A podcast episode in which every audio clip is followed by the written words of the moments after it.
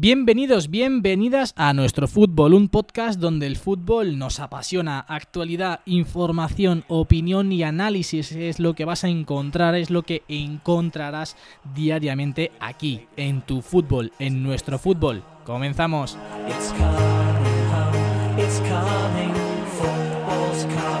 Muy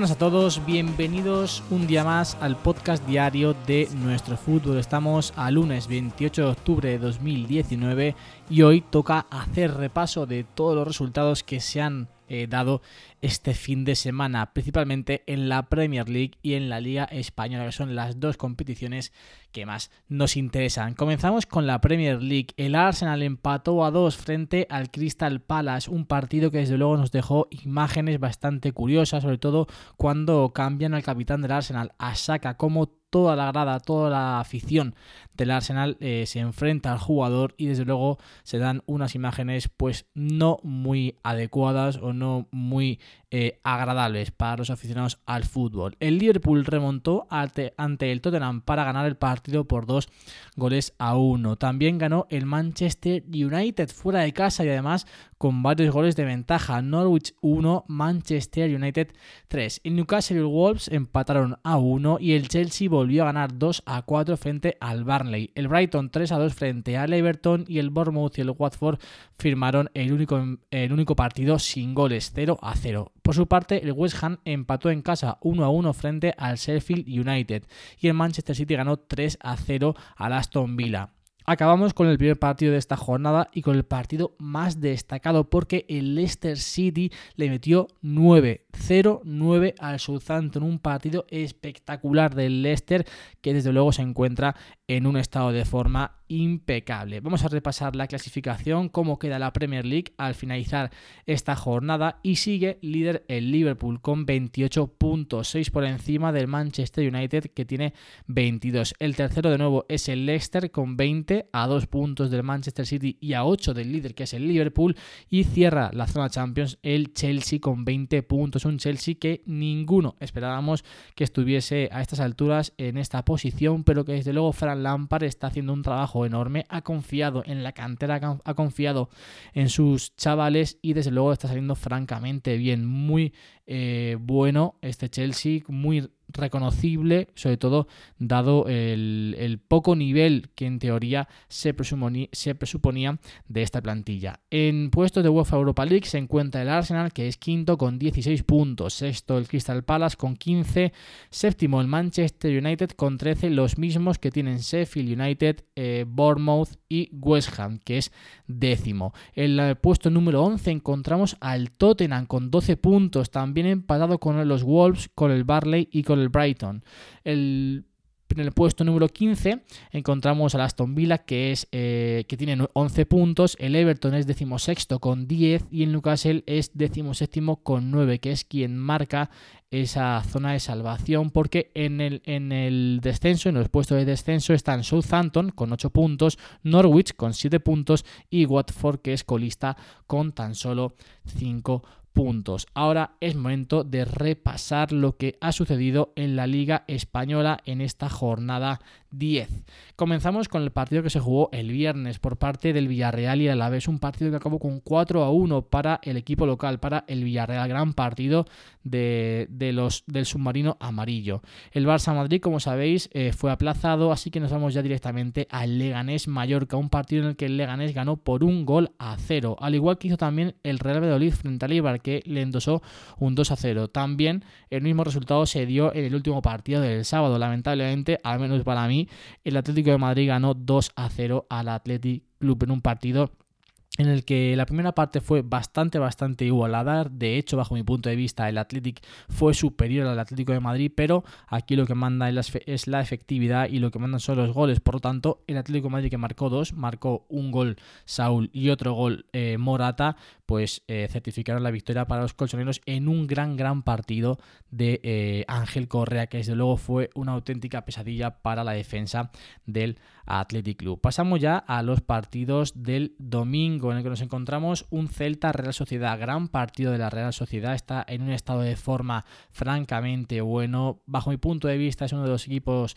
eh, más eh, reconocibles, que tienen las ideas más claras, que sabe muy muy bien a lo que juega y se ve eh, en el campo. 0 a 1 en un partido en el que de nuevo Odegaard dejó pues esas pizcas de, calidad, esa seña de identidad que tiene el futbolista cedido por el Real Madrid. Vamos con el Granada que ganó 1-0 al Betis. El Betis se hunde, el Betis no despega y ojo que aquí Rubí pues está en la cuerda floja. Parece ser que tiene una cláusula en su contrato que eh, dice que si el Betis de Rubí está más de tres jornadas en descenso, en caso de que el Real Betis quisiera destituir al técnico, pues solamente tendría que pagarle el primer año de contrato puesto que tiene tres. Así que de momento parece ser que Ruby ah, eh, aguantará al menos hasta el miércoles y pues también supongo que será en función de esa cláusula porque le saldrá mucho mejor al Betis económicamente hablando despedirlo si la jornada que viene sigue en descenso que no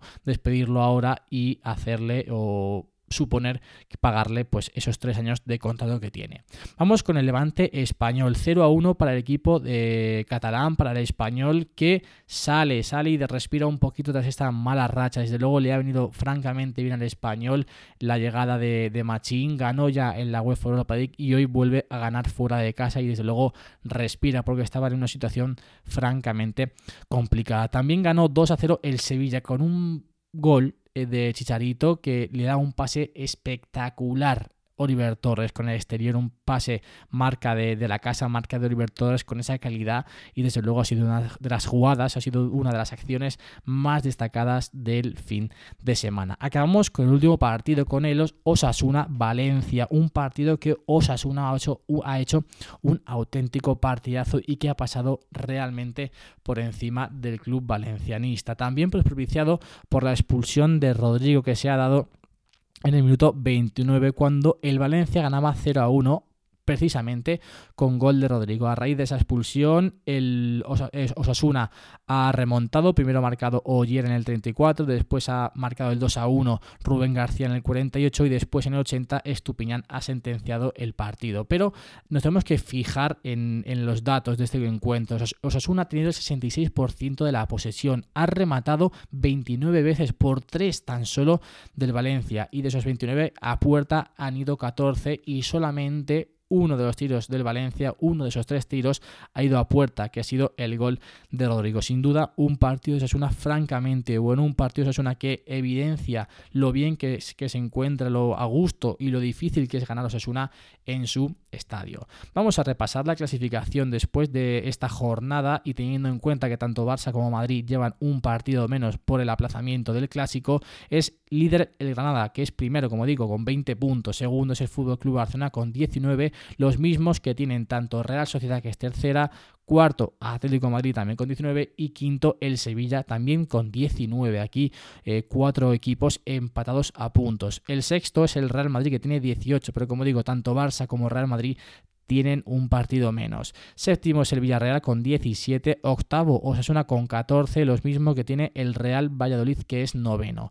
En la mitad de tabla encontramos a Athletic Club con 13 puntos, los mismos que tiene Getafe que es decimonoveno y Valencia que es decimosegundo. El Levante y el Aves tienen 11 puntos, ocupan los puestos decimotercero y decimocuarto de la tabla clasificatoria.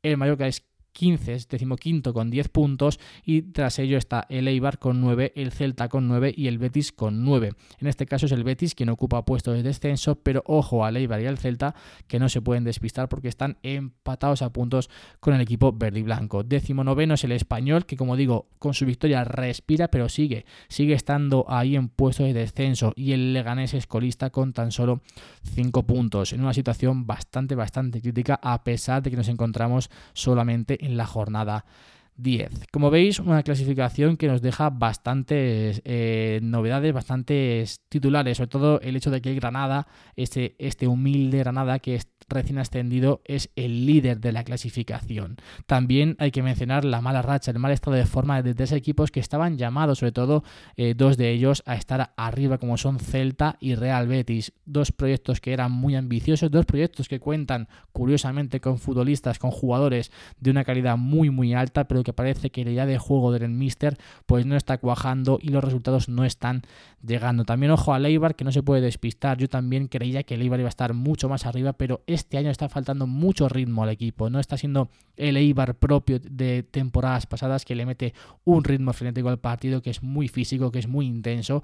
Este año el Eibar no está teniendo ese aporte y desde luego le está pasando factura en la clasificación. También vemos bastante abajo al Valencia. Todos pensábamos que el Valencia iba a estar mucho más arriba a estas alturas al igual que pasó con el Athletic. El Athletic yo estaba convencido que tras ver estas primeras jornadas donde estuvo francamente bien, donde el Athletic era un equipo muy sólido, que también atacaba bien, pues pensaba que iba a estar mucho más arriba. Sin embargo, eh, llevamos cinco partidos sin conocer la victoria y el siguiente es contra el español. Dos partidos, un partido clave para ambos. El Athletic para cortar esa mala racha y el español tampoco se puede dormir porque tiene que salir de esos puestos de descenso. Sí es cierto que está a tan solo un punto de Celta, de Betis, de Ibar, que son quien marca más o menos el descenso, pero también es un partido vital para ambos equipos. El Athletic, si no ganase, se metería en bastantes problemas porque tener en cuenta que el español con 3 puntos se pondría con 12, eh, con 12 no, con 11 puntos, tan solo 2, a tan solo 2 de Athletic en caso de derrota. Así que muy importante también ese partido para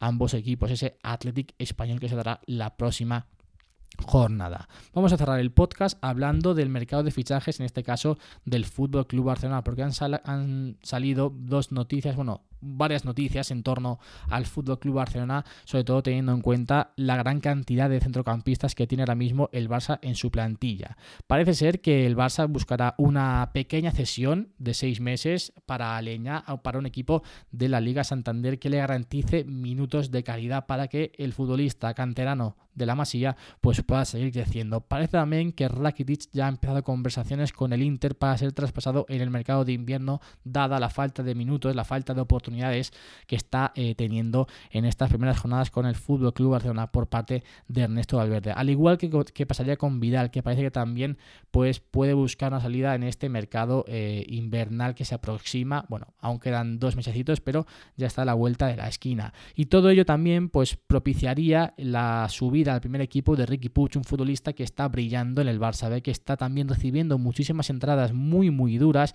y que ha sido también uno de, los detonantes. Esta agresividad, este peligro de lesión de Ricky Puch en segunda B, porque sin duda está siendo objeto de muchísimas faltas muy, muy peligrosas, de entradas realmente criminales. Por lo tanto, aquí podría eh, darse la posibilidad de que si tanto Leña como Rakitic como Vidal salen en este mercado de invierno, pues Ricky Puch pueda tener esa oportunidad de subir al primer equipo y de poder disputar y seguir creciendo en el primer equipo del Barça. Y es que eh, Ricky Puch tiene bastante claro que no quiere salir del Barça, no quiere salir cedido, lo ha dicho en reiteradas ocasiones. Él quiere aguantar, él quiere esperar su oportunidad y le da igual esperar más o menos tiempo. Él lo que quiere es triunfar en el Barça y en ningún momento se plantea salir cedido. Son declaraciones que ya hizo Ricky Puig en este mercado de veraniego porque se hablaba de una posible cesión en caso de que Valverde no contara con él para el primer equipo. Finalmente se quedó el Barça B porque Ricky Puig, como digo, no quiere salir del Barça, quiere esperar su oportunidad, quiere ganarse sus minutos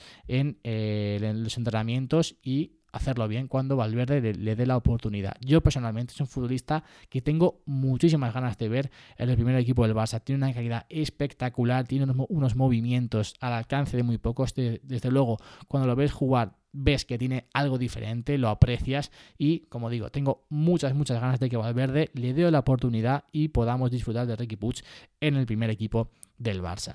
Nada más, esto es todo por hoy. O como, como veis, vuelvo a estar, vuelvo a estar solo. Ni Jorge, ni Jaime, ni Pepe se han podido pasar por diferentes motivos. Pero hoy por la noche también grabamos el podcast semanal, el podcast en el que charlamos abiertamente, en el que tenemos una charla entre amigos de lo que más nos gusta, de lo que eh, más nos apasiona, que es el fútbol. Así que posiblemente mañana martes, aparte de este podcast diario, también tengáis este podcast semanal.